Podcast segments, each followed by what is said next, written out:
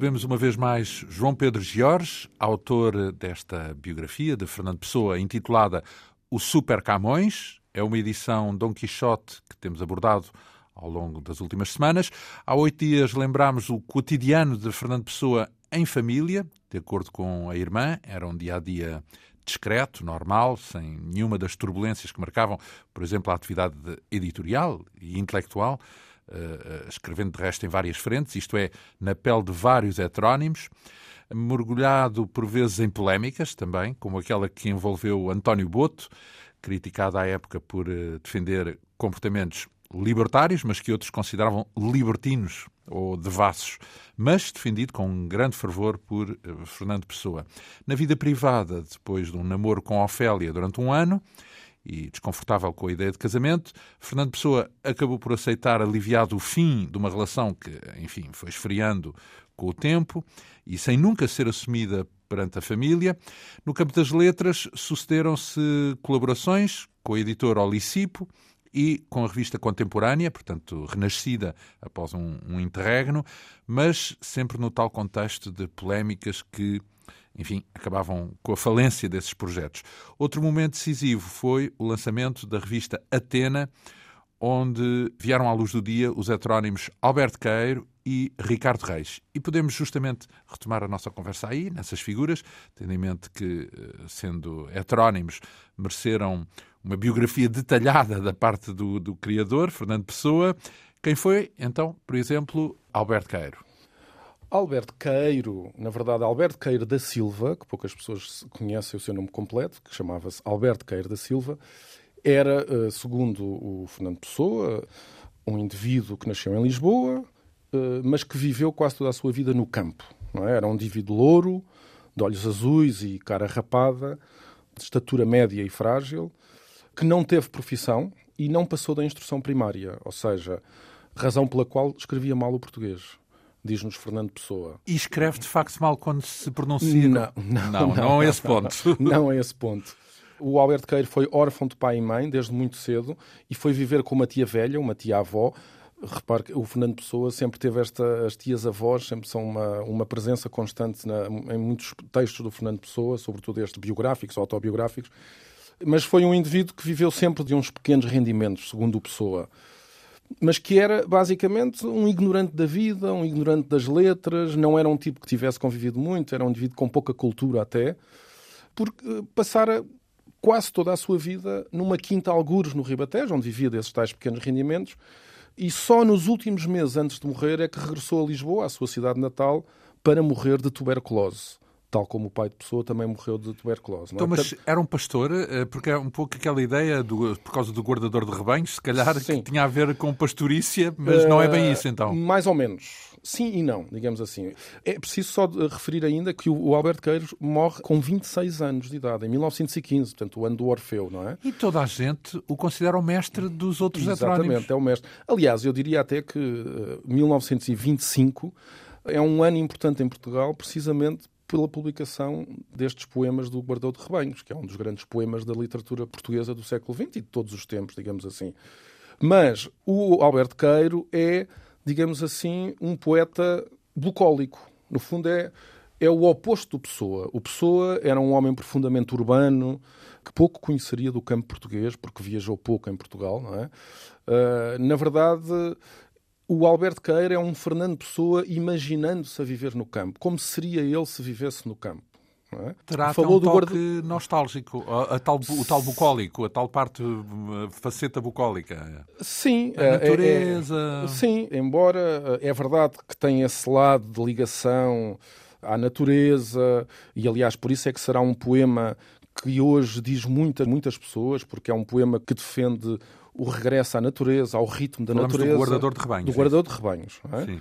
Embora aqui, é, é, é, como aliás ao gosto do Fernando Pessoa, o guardador de rebanhos começa logo por nos desconcertar, porque nos coloca perante uma lógica paradoxal. Porque é um poema que começa, ou seja, é um poema intitulado O Guardador de Rebanhos, começa com a primeira frase é eu nunca guardei rebanhos. O que é uma coisa que desconcerta o leitor, não é? Eu nunca guardei rebanhos. E, no entanto, o título do poema é O Guardador de Rebanhos.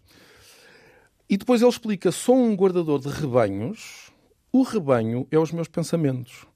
Ou seja, quando ele está aqui a falar do guardador de rebanhos, é as ovelhas são os pensamentos. Na verdade, o que ele quer dizer é que nós devemos tratar os pensamentos como ovelhas. Porque as ovelhas são dóceis, são passivas, são submissas, são obedientes, deixam-se levar facilmente pelo pastor. E ele considera isso porquê? Porque, segundo ele, o grande problema da humanidade e, e, e o que está na origem da decadência da humanidade, segundo ele, é o facto do pensamento se ter tornado uma obsessão para os seres humanos. Ou seja, e quando ele diz pensamentos, inclui todas as ideias, linguagens, gramáticas, regras, leis. Não é apenas opiniões ou não, coisa é que tudo, valha. tudo, tudo, tudo. Filosofia, especulação, metafísica, superstições, tudo aquilo que o ser humano construiu ao longo da sua história. Produção mental. Toda a produção mental, segundo ele, deve ser posta de parte, deve ser combatida. Por isso, esta poesia é uma poesia anti-intelectual. É contra a intelectualização do mundo contra o pensamento. Contra esta ideia do ser humano estar sempre a fazer perguntas e procurar respostas, não é? Completamente em contraste com, sei lá, o Álvaro de Campos, que é o cúmulo do pensamento. Portanto, Sim, exatamente. Cúmulo... Por isso é que... É a antítese, é quase. Por isso é que esta, nós dizemos que o Fernando Pessoa, no fundo, se expandiu em personagens que completamente são opostas. completamente opostas, não é? Mas que depois também têm muitos pontos de contacto, não é? Porque, na verdade, continuam a ser criaturas do mesmo Criador, não é? Sim. E ou seja, tudo aquilo que os seres humanos construíram, é? todas estas teorias, religiões, ideologias, etc., são uma necessidade que os seres humanos sempre tiveram de organizar a realidade, de dominar a realidade, de a controlar, de a conquistar, não é? fechando essa realidade em sistemas, em classificações, etc. E o problema, segundo Alberto Queiro, é que estas criaturas, de certo modo, se viraram contra o Criador. Porque o que é que fizeram? Passaram a dominá-lo e fizeram com que ele se afastasse, no fundo, da sua essência, da sua origem, não é? Que tem a ver com essa ligação à natureza, ao ritmo da natureza, ao ritmo do universo, etc. É? Então, mas eh, há aí um lado curioso, é que ele eh, diz que não, não é guardador de rebanhos, mas é como se sonhasse em ser pastor e viver no meio da natureza de uma forma simples, despretensiosa, sem grandes sem lucubrações mentais. Sem questionar é? aquilo que vê. Sem, de uma forma natural. De uma forma natural, não é? E, mas, segundo ele, tudo isto, até a própria ideia de natureza, a própria ideia de, de essência, são construções humanas. No fundo, o que ele pretende é uma coisa absolutamente impossível, que é conseguir sentir e viver as coisas sem ter consciência de que se está a sentir e a viver essas coisas, não é? E ele, o que ele defende é que tudo aquilo que o ser humano construiu, estas palavras, as linguagens, as teorias, etc., são como véus ou cortinas que o ser humano colocou por cima das coisas que existem. É? E, tudo isso, no fundo, é artificial e falso. E, portanto, o que é necessário é raspar esse verniz. É? é despir esse traje civilizado para se alcançar de novo aquilo que era mais original no ser humano ou que é mais autêntico. Mas isto é sempre tudo uma armadilha, porque a própria ideia de originalidade e autenticidade são também elas construções humanas, não é? Não, é... antes de mais, isso é uma alta elaboração mental. Digamos, em si mesmo, esse raciocínio Sim. já é uma das tais elaborações mentais, é contraditório em si mesmo, não é? Sim, Elaborar é... muito sobre isso é isso mesmo claro, uma elaboração. É... Ou seja, é utilizar o pensamento para dizer que é necessário parar ou desligar o, o pensamento. pensamento exatamente, é? exatamente. Há uma espécie de uma contradição é uma... inerente. Vá. Aliás, de certo modo, toda a poesia do Albert Kay é toda ela uma contradição. Não é? eu, eu, aliás, identifiquei várias. Por exemplo, ele declara-se anti-intelectual e anti-filosófico, mas toda a poesia do Guardador de Rebanhos é toda ela intelectual e filosófica. Ele diz que é contrário ao espírito analítico e explicativo, mas a poesia dele não passa de uma construção analítica que serve para, também para esquematizar a realidade e para a organizar, não é? Ele insurge contra as ideias, as crenças, as doutrinas, mas todo este poema está embrulhado num sistema de ideias, de razões, de argumentos, de crenças, etc. Ele, por exemplo, é altamente crítico da linguagem, mas está permanentemente a jogar com a própria linguagem. Por exemplo, ele diz: O Tejo é mais belo que o rio que corre pela minha aldeia, mas o Tejo não é mais belo que o rio que corre pela minha aldeia, porque o Tejo não é o rio que corre pela minha aldeia. Portanto, isto são permanentes jogos de linguagem, não é? Ou quando ele diz: Os meus pensamentos são contentes, só tenho pena de saber que eles são contentes porque se o não soubesse, em vez de serem contentes e tristes, seriam alegres e contentes. Portanto, ele está permanentemente a jogar com a linguagem. Ele quer libertar-se das teorias, mas, no entanto, ele está a estabelecer uma teoria, toda ela completa, não é? Ele diz que, no fundo, quer negar a poesia das coisas. Tudo isto é, é uma tentativa de negar a poesia das coisas. No entanto, ele escolhe a forma poética para dizer aquilo que quer dizer. É? Sim, e além disso, há aí uma, também uma contradição aparente, pelo menos, porque, tal como é descrito pelo criador Fernando Pessoa, Alberto Queira é um homem simples, certo? Sim. É um homem que só tem instrução primária. Uhum. Como é que ele tira essas conclusões magníficas sobre a essência do homem e da natureza, tendo apenas a instrução primária? Segundo o próprio Pessoa, por uma intuição sobre-humana, por uma capacidade intuitiva extraordinária, por uma capacidade de, de elaborar a partir daquilo que os sentidos lhe transmitiam de certo modo, é o mesmo que dizer que os seus sentidos aprenderam sozinhos. E aprenderam sozinhos através do seu próprio estilo de vida. Porque o Alberto Queiro viveu no campo e, através da sua experiência de vida no campo, de observar o que via, ele dizia apenas aquilo que sentia e aquilo que via. Embora sempre procurando dizer aquilo que sente sem pensar que o sente. Isto é permanentemente uma pescadinha de rabo é na boca, um, não é? É um jogo, não É um sentido, jogo, sim. não é? Ele, por exemplo, ele diz que mesmo a ideia de felicidade e de paz só pertencem à própria felicidade e à própria paz. Ou seja, a felicidade e a paz não é uma coisa que seja nossa. Não tem que haver consciência de, Exatamente. Dela, ele sente a felicidade e a paz como o sol se projeta na água dos regatos, sem que a água se interrogue ou se espante com a paz e a felicidade a simplicidade e a calma trazidas pelo sol. Portanto, a, essa paz e felicidade que o sol leva à Inerente, água e não, não e é não... uma coisa da água, não é uma qualidade da água. A própria água não tem consciência disso. Ah, não é? isso não. Aliás, ele, ele utiliza muitas vezes, por exemplo, a própria comparação com as pedras. Não é? Ele diz que a pedra apenas se parece consigo mesma e não precisa de palavra, da palavra pedra, para ser pedra. E aliás, a própria pedra não sabe que lhe chamam pedra. E se ele diz mesmo, se todos os seres humanos desaparecessem, as pedras continuavam a existir impassíveis, a ser o que são, ou seja, pedras, mas com uma vantagem enorme, segundo ela, é não haver pessoas a chamar-lhes pedras, não é? Mas isto, atenção, o próprio Alberto Queiro reconhece as contradições, ou seja, nós estamos aqui a identificar contradições, mas o próprio Alberto Queiro reconhece que a sua poesia é plena de contradições. Ele próprio o reconhece. Mas o que é que ele diz? Como é que ele resolve isto? Resolve dizendo que a contradição faz parte da vida, faz parte do universo. E que, e ele mesmo diz, é bom que haja contradições. A existência de contradições, a existência de erros, de, de imperfeições, de incoerências, são coisas boas. Porquê? Porque se não houvesse erros, contradições, imperfeições, eram coisas a menos que havia no mundo.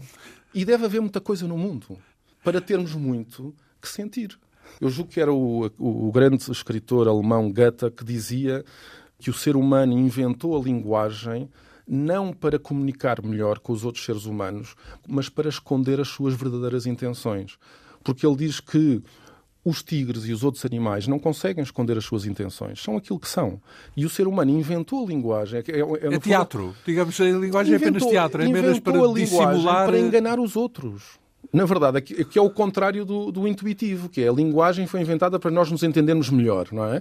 No fundo, o que o Goethe diz é não, o ser humano inventou a linguagem para mentir melhor, para esconder as suas verdadeiras intenções não é? E para esconder melhor aquilo que ele é, no fundo, perante os Sim, outros. num certo sentido é verdade que eh, eh, as palavras são mediação apenas, não é? Sim. Portanto, há qualquer coisa na cabeça e depois as palavras podem, na melhor das hipóteses, reproduzir Sim. alguma coisa parecida. Sim, mas Ou não, seja, o, mas tigre, não... o tigre que está na savana e quer comer a gazela não consegue esconder que quer comer a gazela. Sim, certo. Se ele tivesse linguagem, tentaria enganar a gazela, dizer, não, eu não te quero comer, pois. eu sou teu amigo, deixa-me aproximar-me de ti. Pois, e depois, exato. de repente, abocanhava a gazela. Uh, então, ele tem também aqui uma poesia, digamos assim, um momento que foi importante e que destaca aqui na biografia do Fernando Pessoa. Estamos a falar de Alberto Queiro, Queiro que é o pastor... Alberto Queiro da Silva. Alberto Queiro da Silva, que se chama Pastor Amoroso. Portanto, o pastor amoroso é também um momento importante nessa, Sim. nessa É um momento importante porque nos dá um outro Alberto Queiro,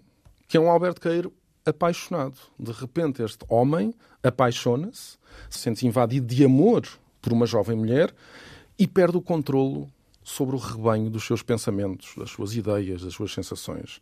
O que faz com que as ovelhas se dispersem e se extraviem. Ele diz mesmo... O ovelhas pastor... barra pensamentos. Barra pensamentos, exatamente. Por isso ele diz, o pastor amoroso perdeu o cajado e as ovelhas tresmalharam-se pela encosta. Porquê? Porque, de repente, todos os seus pensamentos estão reservados para a amada. E ele diz: toda a realidade olha para mim como um girassol com a cara dela no meio.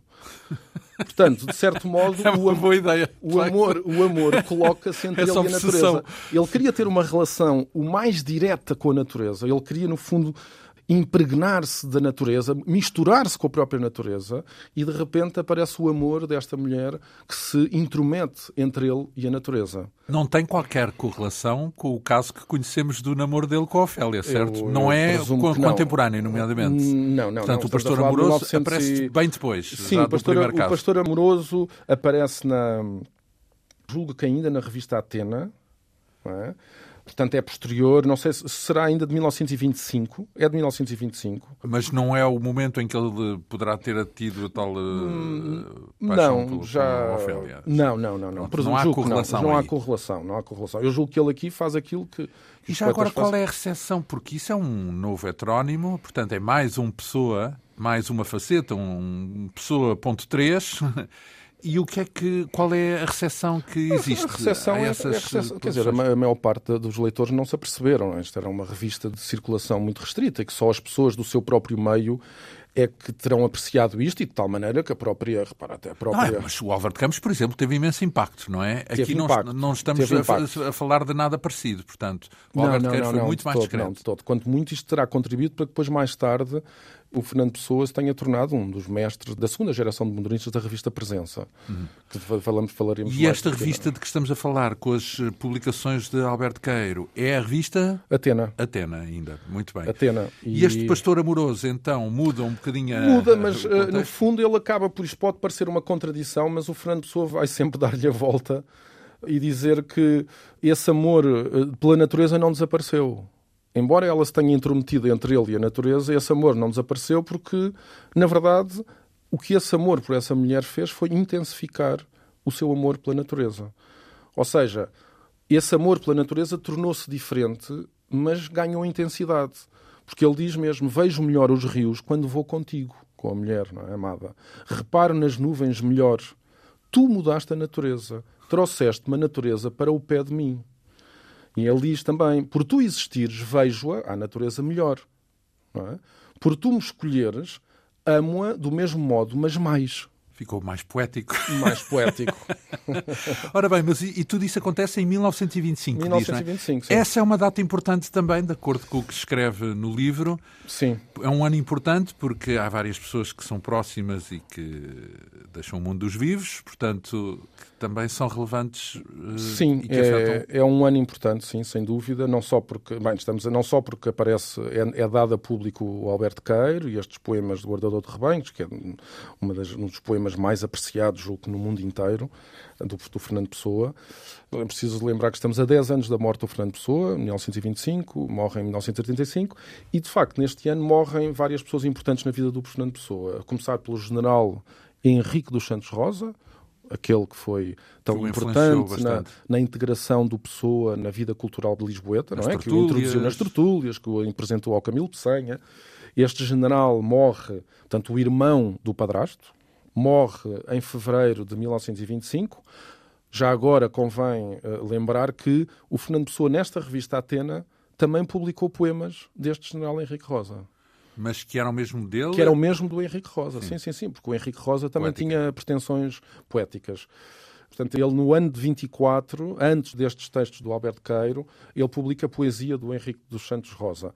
Mas também é um ano em que morre a sua primeira sobrinha, Maria Leonor, filha da irmã uh, Henriqueta Madalena, conhecida como Teca, que morre com apenas 14 meses. Mas, acima de tudo, quem morre neste ano de 1925, a 17 de março, com 63 anos de idade, é a mãe de Fernando Pessoa, Maria Madalena, que vivia então em Benfica com a filha a Teca, é? a irmã do Fernando Pessoa, e com o genro. Portanto, eh, lembremos que o Fernando Pessoa tinha ficado sozinho com o casamento da irmã, ficou sozinho na, na Coelho da Rocha. A mãe morre em Benfica, é sepultada no jazigo do pai, no cemitério dos prazeres, do pai dela, não é? Aliás, a irmã uh, Teca relembra este momento naquela entrevista que eu já referi aqui ao Jornal de Letras, de 1985. Ela diz que o irmão teve um desgosto profundíssimo. Pela primeira vez viu-o exaltado. A mãe teve uma agonia prolongada e, naquela aflição, disse-lhe: Tomara que a mãe acabe todo este sofrimento. Não digas isso, nunca se deve desejar a morte a ninguém, observou. Foi a única vez que o vi muito perturbado. Para lá do terror da morte, a mãe era talvez o único laço a prendê-lo à vida. Talvez o que ela quer aqui dizer é, o é início do fim. É o início do fim da degradação do Fernando Pessoa. Desolados com estes acontecimentos todos, a Teca, a irmã do Fernando Pessoa e o marido, que tinham perdido a filha, uma filha, tinham perdido a mãe e sogra, sogra, no fundo, tinham perdido também, é preciso lembrar que também nesse mesmo ano, já agora, morreu o pai do cunhado do Fernando Pessoa, portanto, o sogro da Teca, é? também morre em 25. E, perante todas estas desgraças, a irmã Teca e o marido, o Francisco Caetano Dias, mudam-se para a Colha da Rocha e o Fernando Pessoa volta a viver acompanhado. E ainda nesse ano, em novembro, já no final do ano de 1925, vai nascer uma nova filha deste casal, da Teca e do Francisco Caetano Dias, que é, no fundo, a sobrinha do Fernando Pessoa, que ainda hoje é viva, não é? Mania Manuela Nogueira, com, com, quem, eu, com, com, quem eu falei, não é? E que conviveu com o tio até aos 10 anos de idade. É? Lá está, 10 anos de idade que são, no fundo, o Fernando Pessoa morre daí aos 10 anos. É? Neste ano, eh, apesar de todas estas uh, tragédias e, e, e, da publicação na revista Atena do Alberto Queiro, ainda Fernando Pessoa ainda escreve neste ano um famoso guia que ficaria inédito, mas pronto para publicação, o famoso guia Lisboa, o que o turista deve ver. Na verdade é, é escrito em inglês, Lisbon, What the Tourist Should See. Um guia turístico um de guia Lisboa. turístico de Lisboa. Isso Era ainda um dos projetos da. da... Está publicado. Isto está é publicadíssimo, está publicadíssimo e é muito vendido. Deveria ser aproveitado. E tem sido, e tem sido. As editoras portuguesas. Abusado até isso sim, sim, que sim, está a querer. Isto ainda é um dos projetos que vem da frustrada ao Licipo, daquela então, editora. Essa Lisboa ainda existe hoje, no fundo. Em, Portanto, alguns, ele... em alguns casos, claro. Este, isto, no fundo, é um, é, um, é um guia onde o Fernando Pessoa procurava revelar aos turistas as riquezas culturais e naturais de Lisboa e arredores. Os monumentos, o, ele fala Mas do recheio das igrejas. Ou foi uma iniciativa dele? Era uma iniciativa dele, tinha a ver com esta Olicipo, cujo objetivo era, no fundo, divulgar o nome de Portugal, divulgar e, as Lisboa, riquezas de Portugal e Lisboa, sim. E, portanto, ele faz neste guia, passa pela Biblioteca Nacional, pela Torre do Tombo, pela Academia das Ciências, tudo ainda na, ali perto do Chiado, no bairro Alto. Como disse, é um texto que não foi publicado, ficou inédito, nem vida do Pessoa, mas que ficou pronto para publicação. Portanto, não foi como aconteceu com muitos textos do Fernando Pessoa, que ficaram incompletos ou ainda com a ser revistos. Este ficou acabado. Este ficou assim. acabado e... e acabou por ser editado, mas mais Sim. tarde. Então, mas depois ainda temos aqui também um caso curioso, porque nos habituamos sempre a ver em Fernando Pessoa apenas o poeta, escritor, eh, autor de panfletos e esquecemos muitas vezes que ele era também um funcionário, um... portanto, um contabilista ou um não sei Sim, quê. um portanto, tradutor de correspondência comercial, ou seja, uma pessoa que conhecia, trabalha, exato, porque... conhecia muito bem os escritórios comerciais de Lisboa, porque trabalhou em muitos. E explica uh... porque ele então trabalhou ou criou, uh, ou pelo menos geriu, esta revista de comércio e contabilidade, não é? Foi criada, na verdade, pelo cunhado, Francisco Caetano Dias, o marido da Teca, com quem o pessoal, aliás, sempre manteve boas relações com este cunhado. Ele lança esta revista e convida-o para co-dirigir esta revista. O Fernando Pessoa, saíram só seis números desta revista, mas o Pessoa, como aconteceu noutros casos, acabou por se embrenhar tanto, entusiasmar tanto com este projeto, acabou por investir grande parte das suas energias e criatividade, que a certa altura ele já era quase o principal Mas e o único colaborador, não é? Criatividade em que sentido? Porque não, não estamos a falar de poesia, certo? Não estamos a falar de poesia, mas estamos a falar de textos, de, no fundo, de, sobre contabilidade e comércio, mas onde nós encontramos também o, o dedo do Fernando Pessoa, com as suas ironias, com o seu sentido de humor, mas são, claro, são textos completamente diferentes, completamente diferentes. Mas de qualquer modo, ele, um dos artigos que ele publica, a essência do comércio, ele defende que os negócios são um aspecto da cultura de um país e que a indústria é uma forma de arte. É? Portanto, ele tenta, nunca esquece esse seu outro lado, ou essa sua outra dimensão de criador de obras de arte. Então, mas e é revelador de uma certa dualidade, porque ele oscila entre o caos e Sim. o metódico, não é? Entre o, organizado e o desorganizado, digamos assim. Entre o raciocínio cartesiano Sim. e a divagação poética, portanto, completamente, não é? Sim. Ele, nesta revista, tem, publica vários textos onde, se, na verdade, se mostra um grande defensor do liberalismo económico, ataca ao Estado, diz que é o pior de todos os sistemas de administração imagináveis. Já havia na altura eh, a Revolução Russa, e, e, porque foi durante a Primeira Guerra, portanto o socialismo já era um, um conceito bem discutido e bem conhecido. E, e portanto, Ele aqui é um mostra-se não se pronuncia sobre conceitos a esse ponto, não? Não, mas mostra-se um grande defensor do liberalismo económico. Por exemplo, ele escreve um dos artigos que escreve é defendendo a livre circulação das mercadorias, incluindo as drogas e o álcool. Ou seja, ele é um defensor da liberalização das drogas e do álcool contra a lei seca considera a proibição, é todas essas proibições como altamente nocivas para a sociedade. Depois, de repente, defende, tem artigos sobre a organização dos arquivos e da papelada dos escritórios, explica como é que se deve organizar a correspondência que entra e sai dos escritórios, fala de um sistema de fichas e cartões, quer dizer, é, Metódico. ou seja, ele é, uh, isto é de facto um exemplo máximo da ambivalência mental do Fernando Pessoa, não é? Ele, no fundo, antes, no mesmo ano, ou um ano depois de publicar o Alberto Queiro, que é contra toda esta ideia de ordem e de organizar a realidade, ele de repente apresenta-nos aqui estes textos onde defende uma organização meticulosa das coisas, a paciência do método e do pormenor, da sistematicidade, da classificação. É um tipo obcecado em classificar tudo, como se pretendesse encerrar a realidade numa coerência dos sistemas, não é? E depois, por outro lado, paralelamente a este tipo de raciocínio e de mente, temos um artista, um criador literário e ensaístico onde os traços dominantes são a dispersão, o descentramento, o fragmento, a irregularidade, a descontinuidade, onde as, muitas coisas ficam incompletas, onde as coisas são instáveis, onde fica muita coisa inacabada. No fundo, eu julgo que esta oscilação, na verdade, e em particular esta necessidade de regras e de controle que nós encontramos nestes textos da Revista de Comércio e Contabilidade, se quiséssemos ser aqui um bocadinho uh, psicanalistas, diríamos que esta necessidade de regras e de controlo talvez escondesse uma profunda debilidade dos laços afetivos. Como se ele sentisse uma nostalgia por uma qualquer unidade ou totalidade originária. É? Bem, perdeu a mãe, pode ter a ver uh... até com isso, não é? Porque ele tinha uma relação forte com a mãe. Se formos por aí, não é? Se escolhermos essa via psicanalítica, quase. Sim, é? porque esta disposição mental para o autocontrole, para a organização, para a coordenação das atividades, para uma curiosidade organizada sistematicamente, coexiste e convive com uma série de poemas onde ele revela uma necessidade insaciável de afeto. Por exemplo? Por exemplo, logo em 1926, neste ano em que sai a Revista de Comércio e Contabilidade, nós temos os últimos números da Revista Contemporânea, dirigida pelo José Pacheco, e logo no número 1 um desta terceira série, na verdade, que é uma terceira série da Revista Contemporânea, sai o poema do Fernando Pessoa chamado, o famoso poema O Menino da Sua Mãe que na verdade é uma sentida evocação da sua infância perdida, onde ele fala, por exemplo, da cigarreira que a mãe lhe deu e que ainda lhe serve. Ele, Fernando Pessoa, é que já não serve. Portanto, a cigarreira ainda serve, ainda tem uso, mas ele já deixou de ter uso, ele, Fernando Pessoa.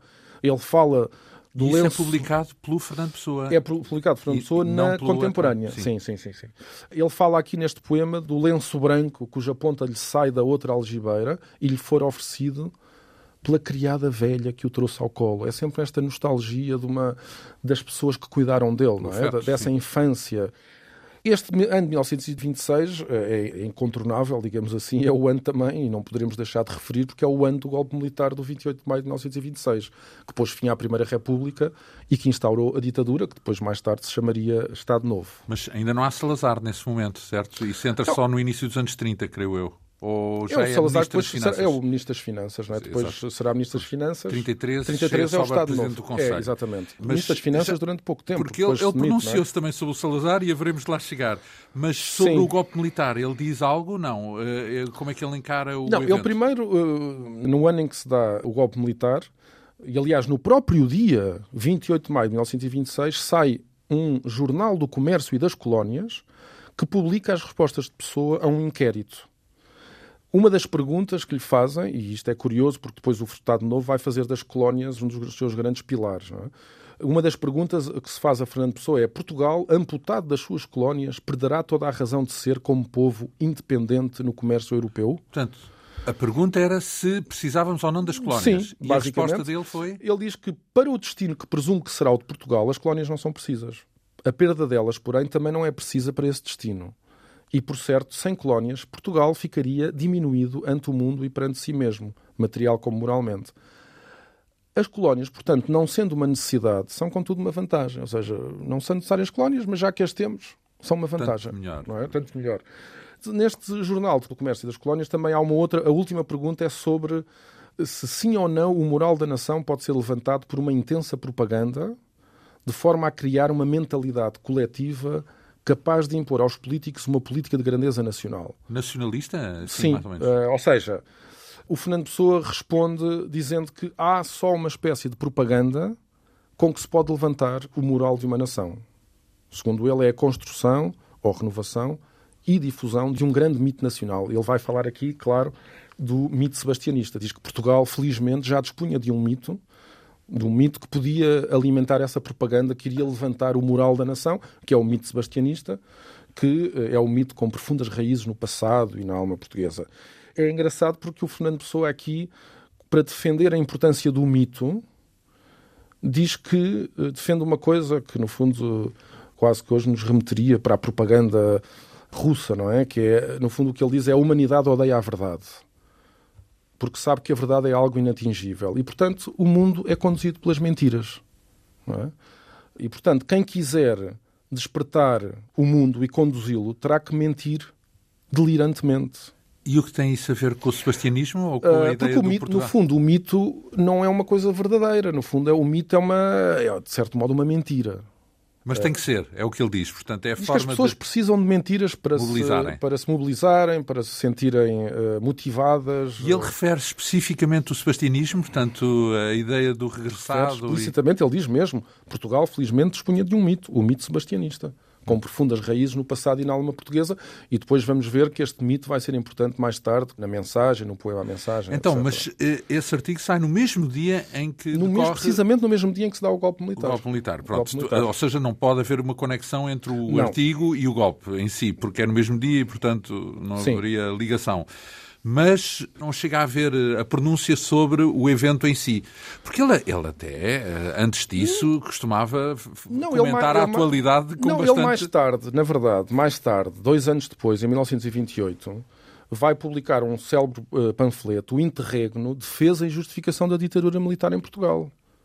Então, vai onde ele defende... lado ele ditador. inicialmente vai se pôr do lado uh, do ditador, não é? E, e, ou seja, ele defende que era necessário que as Forças Armadas, na verdade, tomassem conta do país. Por causa do caos. Porque havia um caos, os partidos não se entendiam, Portugal também não tinha uma opinião pública esclarecida e crítica o país estava afundado em corrupção, em fraude, no abuso e, portanto, era preciso pôr ordem. Portanto, mais uma vez, temos aqui um Fernando Pessoa a defender a necessidade de ordem que seria, por um lado, imposta pelas Forças Armadas e, por outro lado, por este ideal nacional é? que iria mobilizar e que iria fazer com que as Encaixa pessoas... Encaixa no Estado Novo. É um, Encaixa é um no pouco Estado isso. Novo. É verdade que o Fernando Pessoa mais tarde vai renegar este folheto do Interreg. Renegar vai dizer como? que Vai dizer que ele diz mesmo... Há um texto onde ele escreve escrevia em princípios de 1928 um folheto que dou hoje por não escrito. Basicamente, dou hoje esse escrito por não, não escrito. Não se revê naquilo não que escreveu. Não se revê. Ele diz que há que rever tudo isso e talvez que repudiar muito. É preciso dizer que o Fernando Pessoa defendia este interregno, por própria ideia de interregno, como uma coisa transitória. Ou seja, ele defende a ditadura militar como um momento de transição, não defende a ditadura militar como uma coisa permanente. É uma coisa transitória que é necessária para repor a ordem e depois para depois voltar a um regime liberal, um regime liberal não é? E eu julgo que, em parte, terá sido por isso que o Fernando Pessoa se terá depois afastado do Estado Novo e do Salazar, porque ele, no início, começa por receber o, o, o Salazar com algum entusiasmo. Aliás, ele diz que confiava no Salazar porque ele tinha qualidades que, na verdade, faltavam a quase todos os portugueses. Tinha uma inteligência clara e firme, tinha uma força de vontade firme. São também. palavras dele, é isso? São palavras dele, sim. Era uma pessoa que tinha uma firmeza de propósitos, de objetivos, tinha uma continuidade na execução dos planos, da política, tinha discursos claros, sóbrios, rígidos, Ordem, sem pronto. retóricas nem ideias vagas.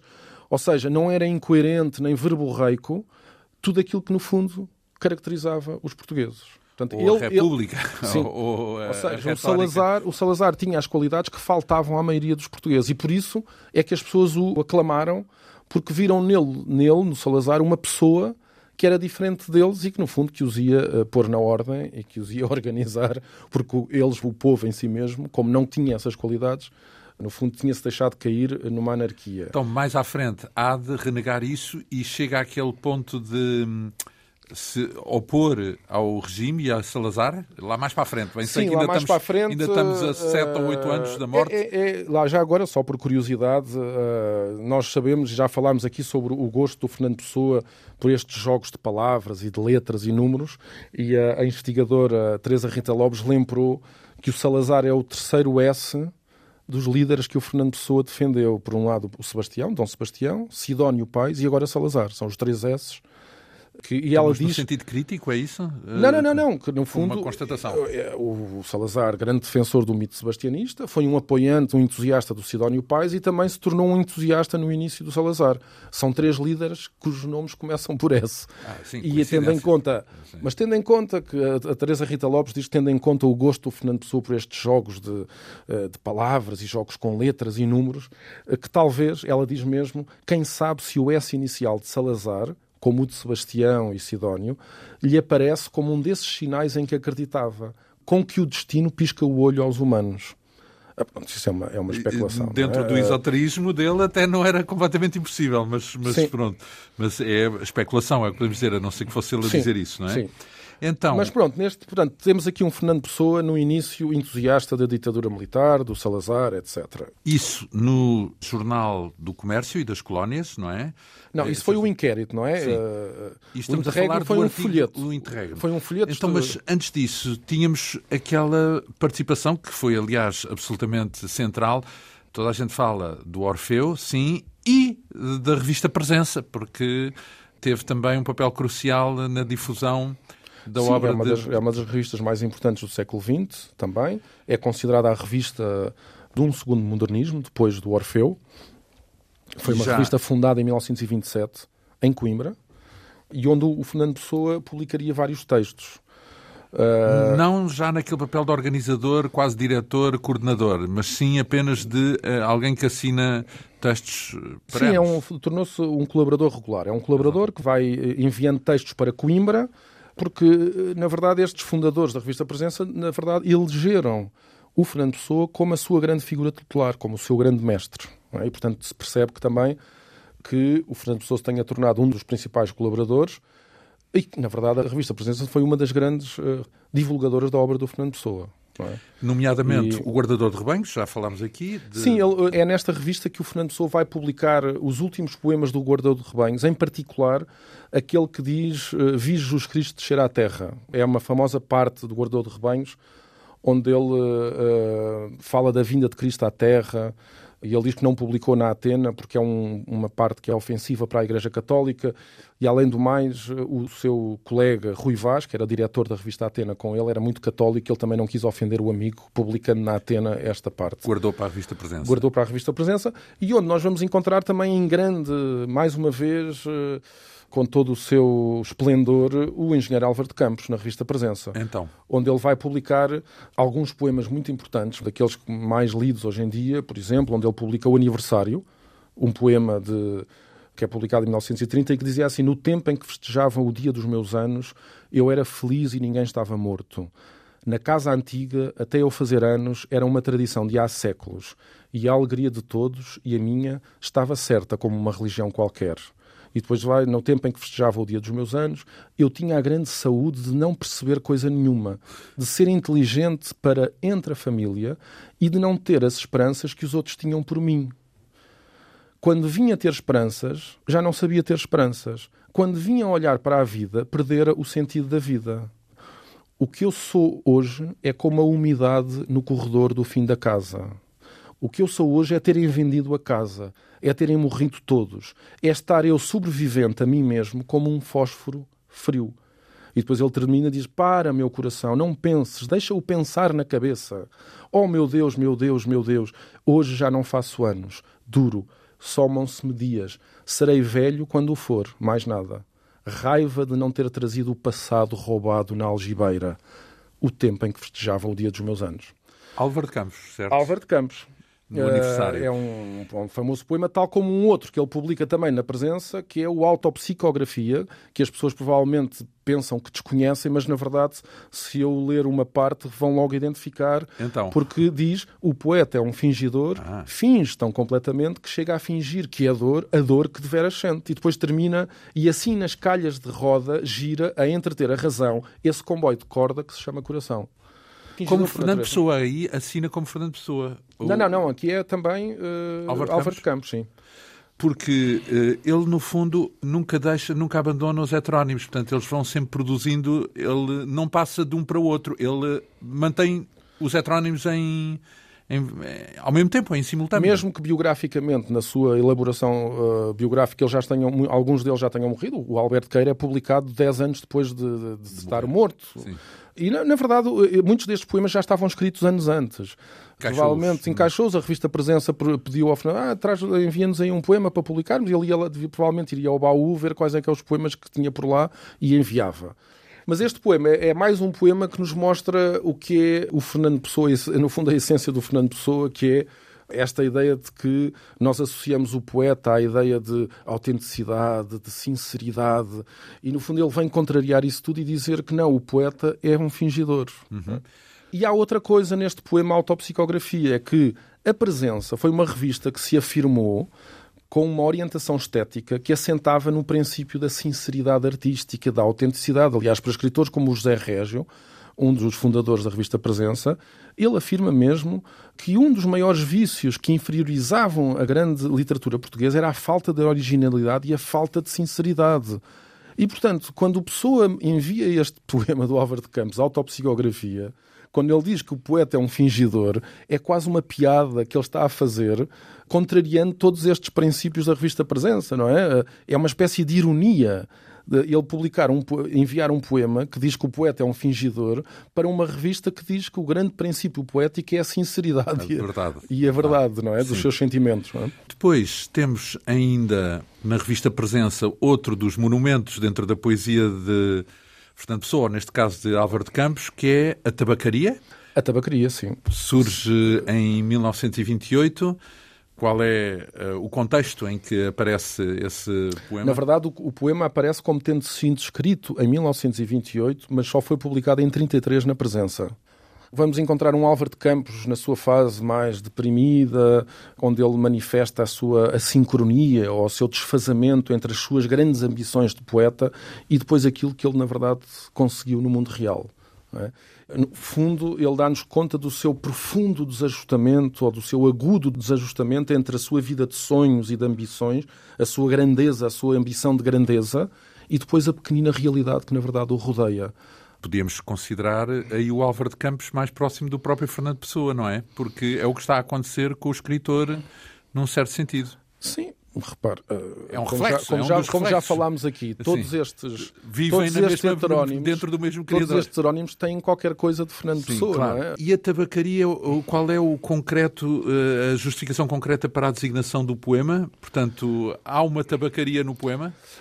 Há uma tabacaria no poema, porque o poema é todo ele uh, dito, digamos assim, escrito, supostamente com o Álvaro de Campos sentado numa cadeira à janela e olhando para a rua, uma rua que é cruzada constantemente por gente anónima, e de em frente existe, em frente desta casa onde ele está, existe uma tabacaria e ele é analisando essa rua e as pessoas que passam e, a, a, os clientes, e os clientes da tabacaria que ele, no fundo, vai analisando o seu fracasso.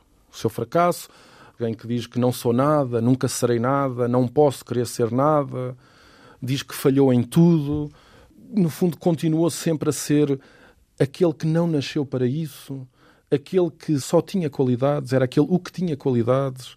No fundo, descreve-se de uma forma absolutamente dizer, deprimente, que é descreve-se quase como roupa suja. Ele diz que é como um desgraçado que dorme no vestiário, como um cão tolerado pela gerência por ser inofensivo. É assim uma.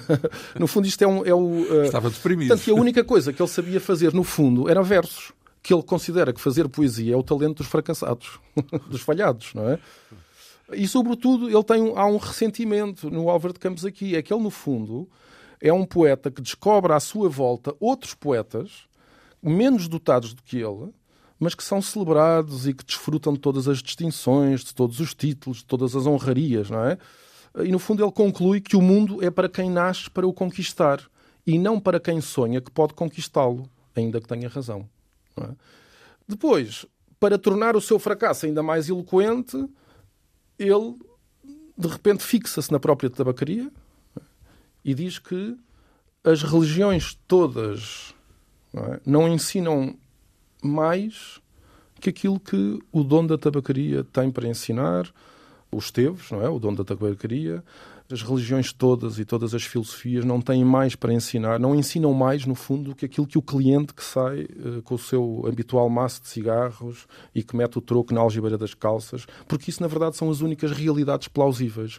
É o Esteves, é o cliente, e ele diz também, uh, a célebre frase, diz que não há mais metafísica no mundo que senão chocolates. Ele fala da, da rapariga que come chocolates e que atira o papel, a prata do chocolate para o chão diz desta rapariga, esta criança que come chocolates e que, no fundo, tem mais metafísica que todas as filosofias do mundo, que se terá sido inspirada na Manuela Nogueira, na sua sobrinha, ah. a quem ele muitas vezes oferecia doces. levava, exatamente, levava... Ela confirma isso ou não? Ou, uh, não eu, por acaso, não? não lhe perguntei, mas, uh, mas li que há quem uh, atribua... a menina dos chocolates a menina era dos ela. chocolates seria a Manuela Nogueira, porque o próprio Fernando Pessoa levava a sobrinha muitas vezes às pastelarias de Campo de Ourique a comer uh, uns doces, oferecia-lhe uns bolos, etc.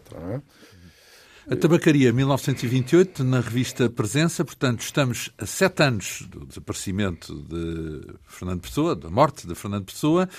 Depois, ainda há aqui um lado que hum, volta e meia surge com bastante vigor, que é o lado publicitário, porque ele, ele fez, colaborou em campanhas publicitárias.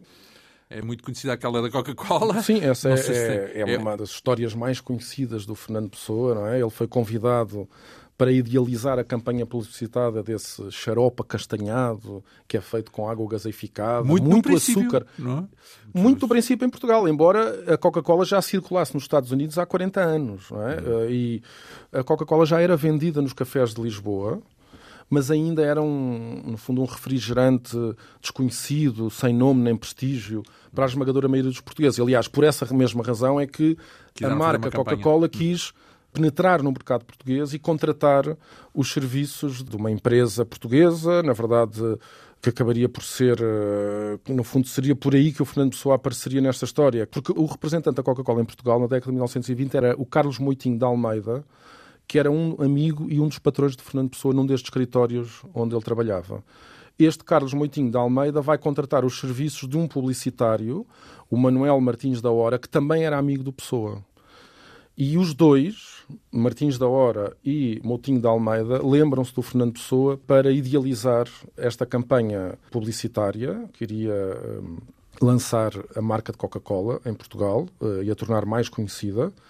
Eles sabiam, aliás, tanto o Martins da Hora como o Moutinho da Almeida sabiam que o Fernando Pessoa era, para além de um excelente tradutor de correspondência comercial, era também um exímio na construção de slogans de propaganda comercial. Ele, aliás, já tinha colaborado na criação de um outro slogan eh, para ser lido na rádio, como este: Uma cinta Pompadour veste bem e ajuda sempre a vestir bem.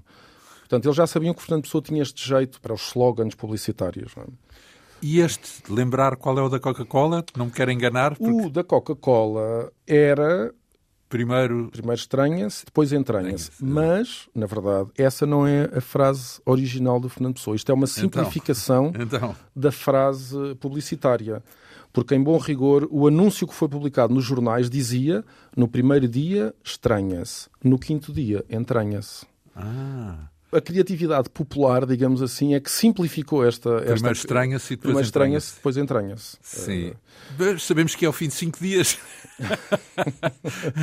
e então, e ele tirou dividendos, ou seja, hoje a campanha é muito conhecida, mas na altura isso teve algum efeito? Foi bem sucedido nessa Não, campanha? de todo, de todo. Aliás, levou no fundo ao fim da própria empresa foi, aliás, uma das principais razões porque este escritório do Moitinho de Almeida acabou por ir à, falência. Porquê? Porque a Coca-Cola foi proibida. A campanha Coca-Cola foi proibida em Portugal. O Estado Novo acabou por proibir o consumo de Só depois de do 25 de Abril, praticamente, ou pelo menos nos anos 70 é que voltou a ser eh, Sim, aliás, o, eh, já agora o filho do Moitinho de Almeida, portanto, filho de Carlos Moitinho de Almeida, que era o Luís Moitinho de Almeida, publicou um testemunho mais tarde, muitos anos mais tarde, sobre esta campanha e disse a mercadoria começou a vender-se em ritmo animador, mas o slogan de Fernando Pessoa ajudou à morte da representação da Coca-Cola pelo meu pai. É que nessa altura era diretor de saúde de Lisboa, o Dr. Ricardo Jorge, que mandou apreender o produto existente no mercado e deitá-lo ao mar. No escritório do meu pai ainda me recordo ter visto alguns garrafões do precioso líquido selados pela Direção de Saúde. O doutor Ricardo Jorge, contava-me Fernando Pessoa, justificava o seu entendimento argumentando se do produto faz parte a coca, da qual é extraído um estupefaciente, a cocaína, a mercadoria não podia ser vendida ao público para não intoxicar ninguém. Mas se o produto não tem coca, então anunciá-lo com esse nome para o vender burla o que igualmente justificava que ele não fosse permitido no mercado. Não está mal visto.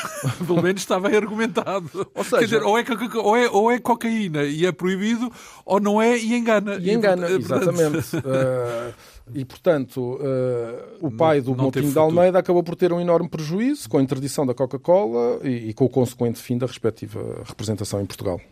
Ora bem, e com esse detalhe, mas que tanta gente conhece e cita ainda hoje acerca da Coca-Cola e do anúncio da Coca-Cola que nasceu da mente ou da pena, se quisermos, de Fernando Pessoa, damos por encerrada a conversa desta semana e está bem de ver que para a semana cá nos encontraremos.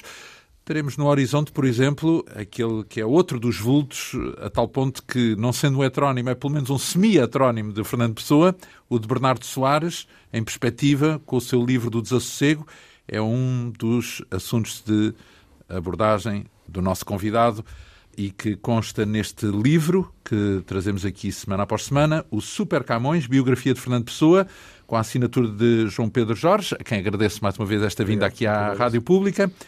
Este programa que hoje teve o apoio técnico de Leonor Matos, produção, realização e apresentação de João Almeida. Regressamos dois a oito dias. Bom fim de semana.